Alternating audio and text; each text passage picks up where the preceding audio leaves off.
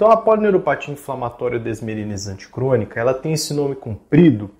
Então polineuropatia é o comprometimento de vários nervos, desmelinizante é porque essa inflamação produz a perda dessa mielina e crônica porque geralmente ela demora mais do que oito semanas para se instalar, progredir e gerar o déficit neurológico, produzindo então os seguintes sintomas.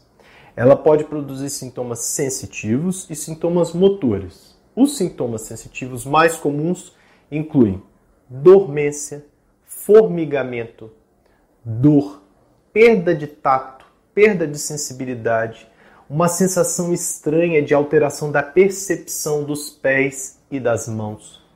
E ela algumas vezes pode dar uma dificuldade de andar, como se fosse muito difícil para o paciente sentir o chão e dizer onde que está localizado o pé, pela perda justamente dessa sensibilidade que pode afetar os pés, as pernas e também as mãos.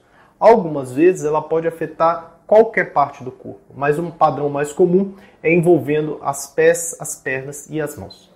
E além desse sintoma sensitivo, o paciente tem um sintoma motor, e é o sintoma motor que limita muito o indivíduo.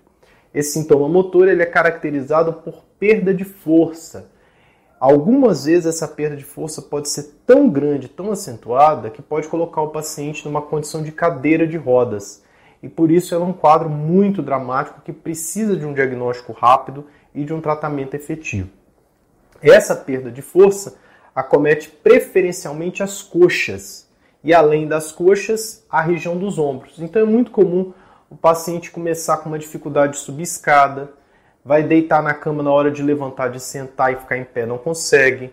Na hora de elevar os membros, por exemplo, para botar uma roupa no varal ou pentear o cabelo, é, também fica muito difícil.